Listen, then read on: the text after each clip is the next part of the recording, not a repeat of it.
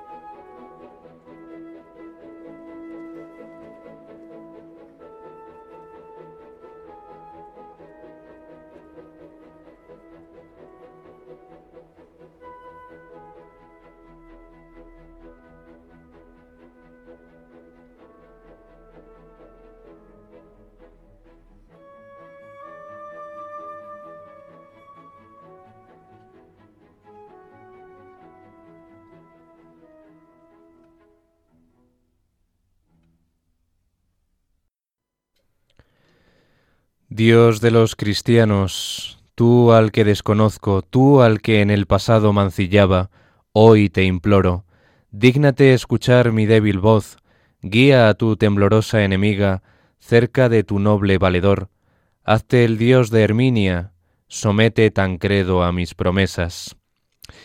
Con esta plegaria concluye la cantata Herminia del compositor francés Héctor Berlioz, que hemos escuchado en la interpretación de la soprano británica Janet Baker, junto a la Orquesta Sinfónica de Londres dirigida por Sir Colin Davis.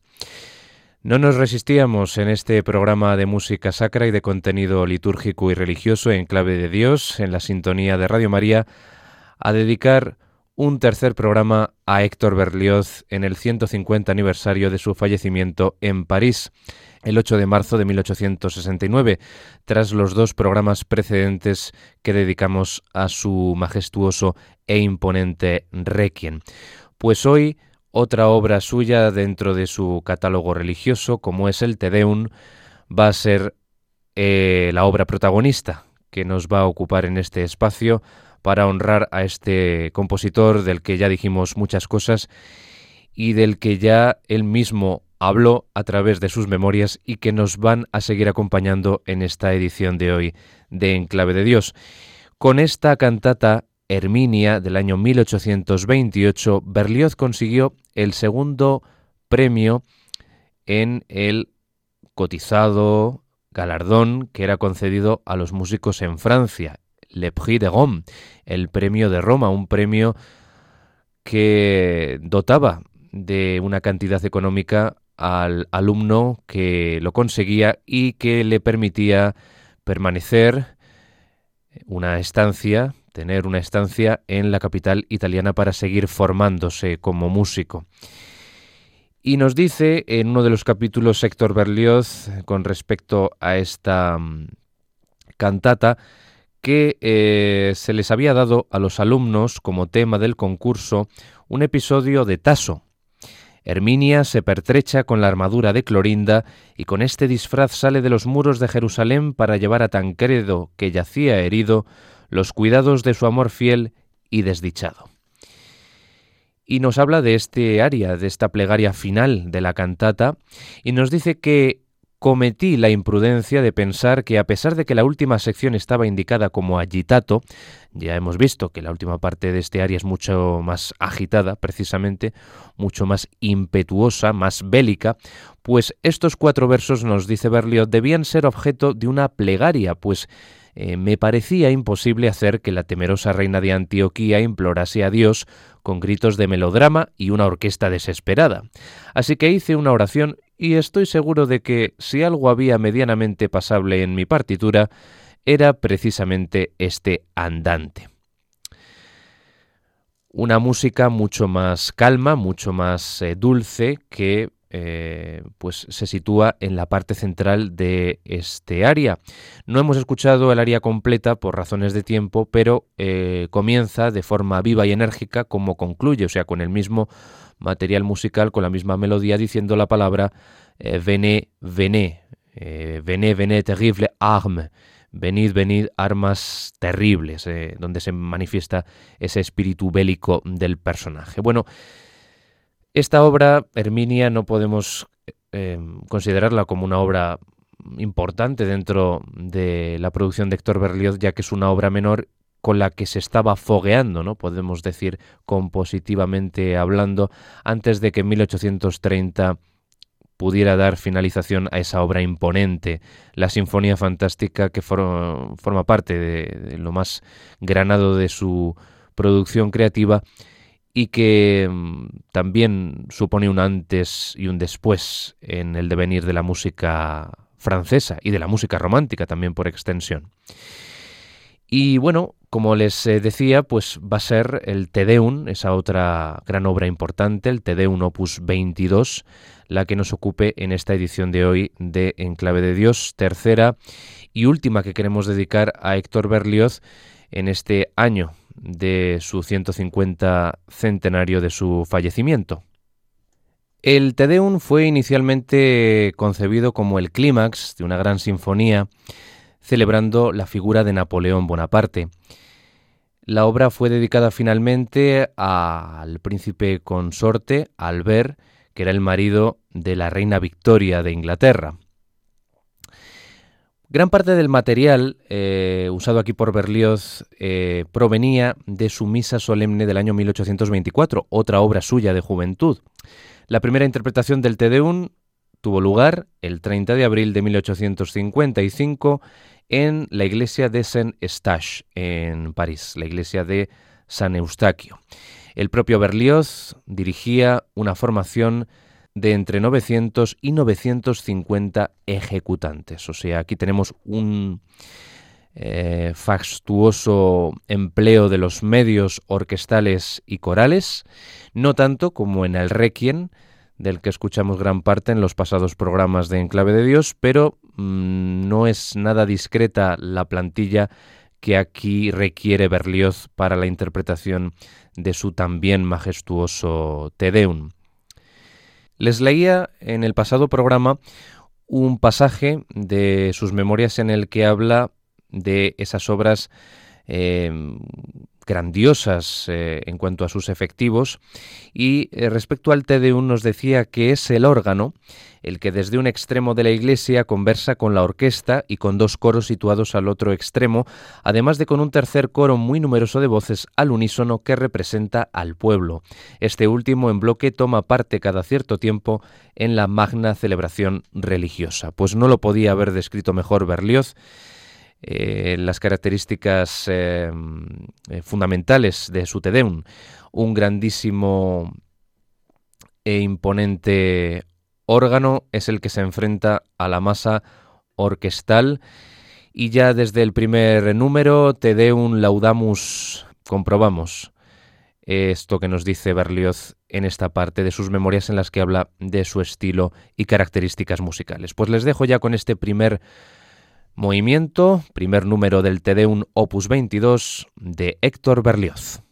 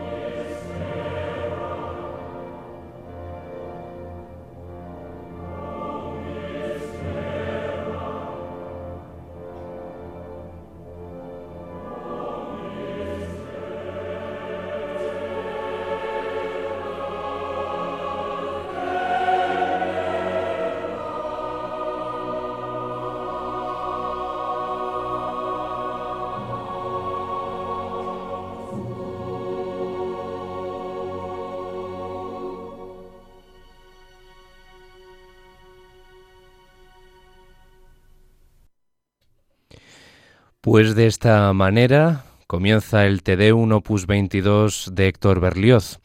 Comprobamos que el lenguaje difiere respecto al del Requiem, aquí todo es más extrovertido, la música es más expansiva, con ese ánimo, esa voluntad de adorar, ya que el Te Deum es un himno que exalta y loa al Creador. Héctor Berlioz, en un momento de sus memorias, cuando está contando sus características eh, musicales, nos dice, las obras calificadas de música arquitectural por los críticos son Mi Sinfonía Fúnebre y Triunfal para dos orquestas y coro, el Te Deum, cuyo final Judex Crederis es sin ninguna duda mi producción más grandiosa, la cantata para dos coros L'Imperiale, interpretada en los conciertos del Palacio de la Industria en 1855, y sobre todo el Requiem. En cuanto a aquellas composiciones concebidas en las dimensiones habituales, y para las cuales no he recurrido a medios excepcionales, se han visto perjudicadas precisamente por su intensidad interna, su expresividad y su originalidad rítmica, pues todo ello exige un grado alto de calidad interpretativa. Para ejecutarlas debidamente, los músicos, especialmente el director, deben sentir lo mismo que yo. Requieren una combinación de precisión extrema, una expresividad arrebatadora, una energía perfectamente controlada, una sensibilidad como de ensueño y algo así como una melancolía que se acerca a lo enfermizo. Sin estas cualidades, el carácter esencial de mi estilo se verá desfigurado o incluso eliminado por completo. Me resulta, en consecuencia, excesivamente doloroso escuchar la mayor parte de mis composiciones interpretadas bajo otra dirección que no sea la mía. Me faltó poco para sufrir una apoplejía cuando escuché en Praga mi obertura El Rey Lear, dirigida por un maestro de capilla cuyo talento, no obstante, es indiscutible. Salió casi bien, pero en este caso, hacerlo casi bien significa que todo estuvo desajustado. Verá usted en el capítulo sobre Benvenuto Cellini cuánto me hicieron sufrir los errores, incluso los involuntarios, de Habeneck, el director de orquesta, durante el largo asesinato de esta ópera que tuvo lugar en los ensayos.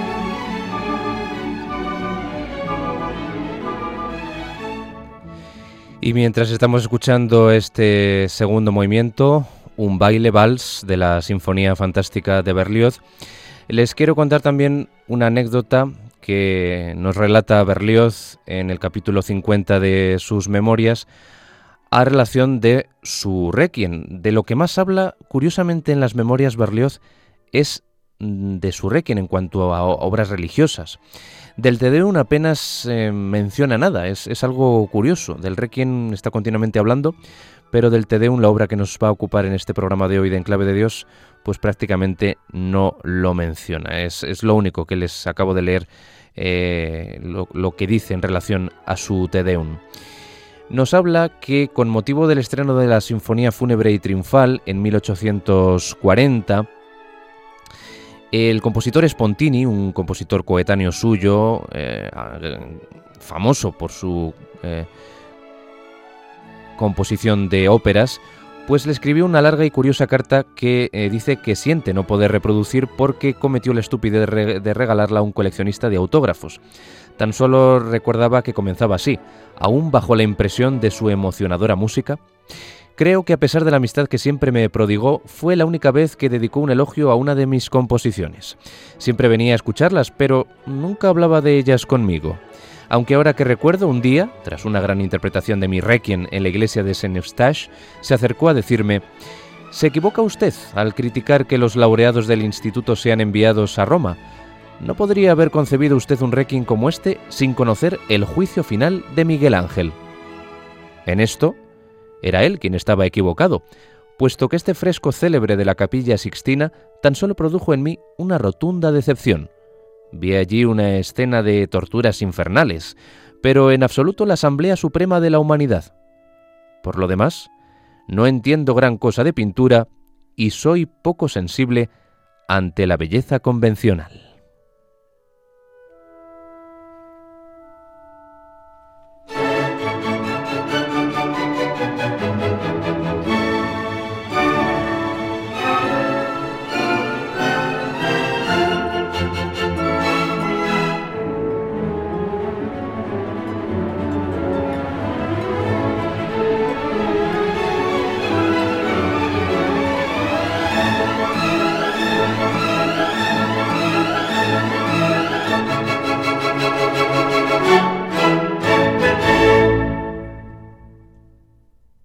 Pues vamos a seguir con la audición, con una selección del TD1 Opus 22, pues es realmente extenso, sobrepasa los 50 minutos de duración.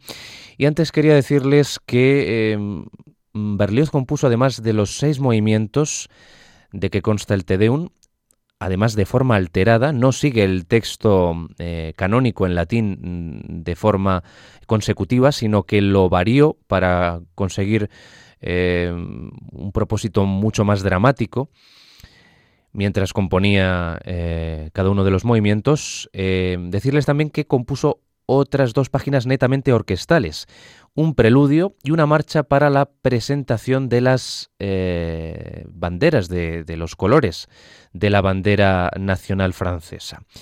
Eh, raramente se interpretan, como digo, estos dos movimientos. Hay grabaciones discográficas que incluyen estos dos movimientos orquestales, pero eh, lo habitual es que solamente se escuchen los seis movimientos corales eh, de este Tedeum. Vamos a escuchar ahora, no obstante, un movimiento en el que hay una voz de tenor. Fíjense ustedes. Pasa lo mismo que en el Requiem. El penúltimo movimiento del Requiem, el Sanctus, que escuchábamos en el pasado programa, contenía una voz de tenor junto al coro. La voz de tenor entonaba el Sanctus y le respondían las voces angelicales del coro y luego se cantaba el Osana in excelsis Deo en una prodigiosa fuga. Y aquí tenemos una aria, podemos decir una obra, eh, este Te ergo quesumus, pues esa es la parte del texto en latín del Te Deum, que destina para la voz de tenor y el coro también, o sea, aquí tenemos la combinación de tenor y coro en el quinto y penúltimo movimiento del Te Deum, pues aquí eh, es algo contrario a lo del Requiem. Aquí parece que la voz está desarrollando una cantinela, una, eh, una pieza cantable, casi podemos decir operística, pero muy devocional, podemos decir. Vamos a escuchar la interpretación del tenor italiano Franco Tagliavini, junto al coro y la Orquesta Sinfónicos de Londres, todos bajo la dirección de nuevo de Sir Colin Davis, un auténtico especialista en la dirección de las obras de Héctor Berlioz.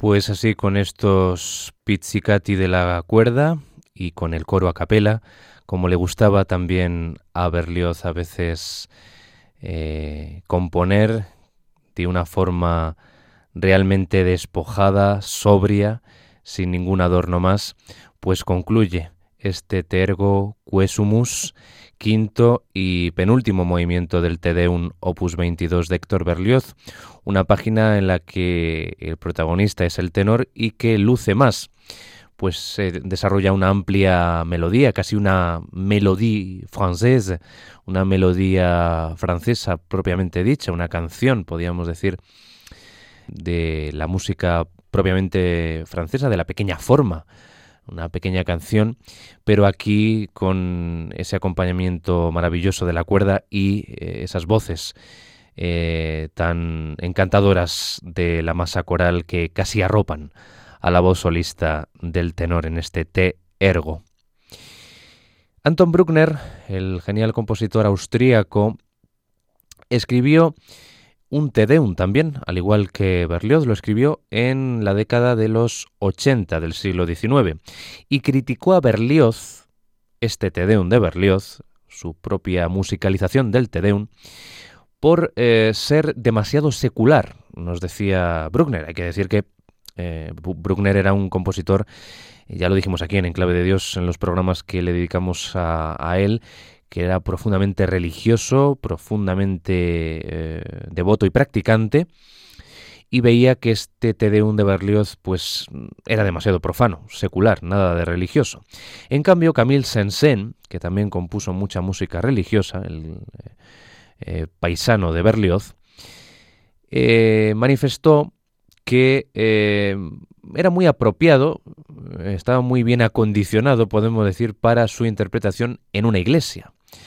Y ello es así porque el órgano, eh, que es el instrumento obligado aquí, que se contrapone a la orquesta, con acordes realmente eh, tremebundos, como escuchamos al, principio en el primer movimiento, pues eh, es, muy apropiado, como nos puede decir el propio Camille Sensen en, esa opinión suya respecto al Tedeum, y no solamente por, por el órgano, sino también por, por la eh, el tratamiento de, las voces que en ocasiones, pues como vemos, es, bastante de, devocional y de exaltación y lo al creador. Pero bueno, mm, opiniones hay muchas y cada compositor tenía la suya. Respecto al arte de Héctor Berlioz, ya dijimos que era un compositor que siempre tuvo enemigos, que tuvo que estar eh, luchando contra Em, críticos, eh, compositores, empresarios, directores de teatros, directores de bellas artes, que le estaban siempre poniendo palos en las ruedas.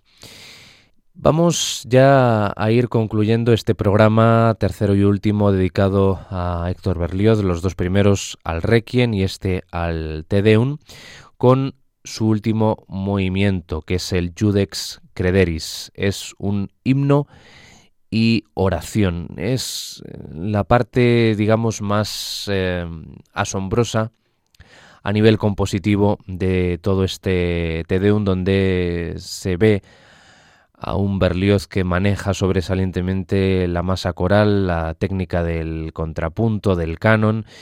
Y bueno, la expresión dramática aquí es realmente asombrosa, ¿para qué negarlo?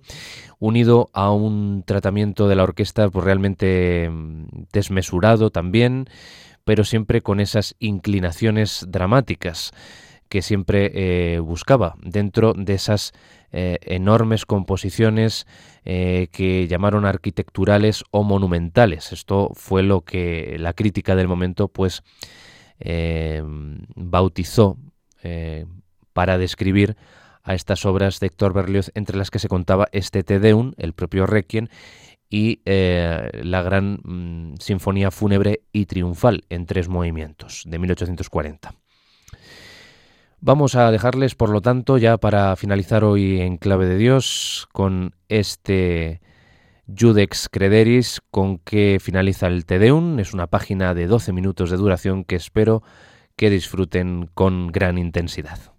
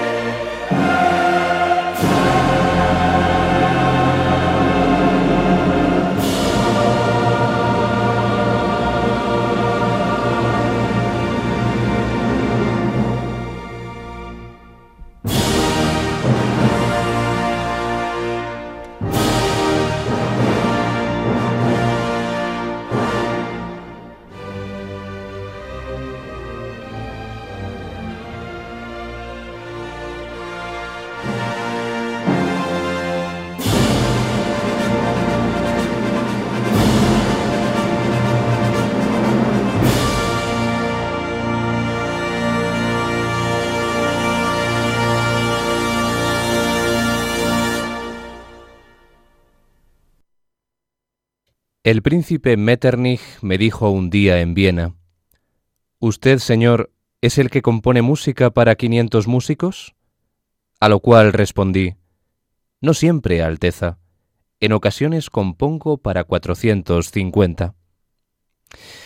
De esta manera concluye el TD 1 Opus 22 de Héctor Berlioz con este Judex Crederis realmente apoteósico. En esta versión que les hemos ofrecido de Sir Colin Davis al frente de la Orquesta Sinfónica de Londres, el tenor Franco Tagliabini y dos coros, el coro de la Sinfónica de Londres y el Wandsworth Schoolboys Choir, además de Nicholas Kynanston al órgano. El 8 de marzo de 1869, al mediodía, Berlioz muere en su domicilio parisiense. Desde entonces el compositor se ha convertido en una de las glorias de Francia. En 1886 se inauguró su primera estatua en la Plaza Vintimille de París, posteriormente rebautizada con su nombre, y en 1935 se creó el Museo Berlioz en su casa natal de la Côte Saint-André. Así hemos concluido este tercer monográfico dedicado a la figura de este compositor, siempre tan eh, sorprendente en su lenguaje musical, hoy dedicado especialmente a su Te Deum, esta grandiosa música que nos ha acompañado en el programa de hoy de Enclave de Dios, que les espera muy pronto en la sintonía de Radio María. Espero que hayan disfrutado una vez más con la música de este compositor romántico francés en el 150 aniversario de su fallecimiento. Les esperamos en este espacio, en Clave de Dios, y deseamos que continúen en la sintonía de Radio María. Muchas gracias por su atención, sean muy felices y hasta muy pronto.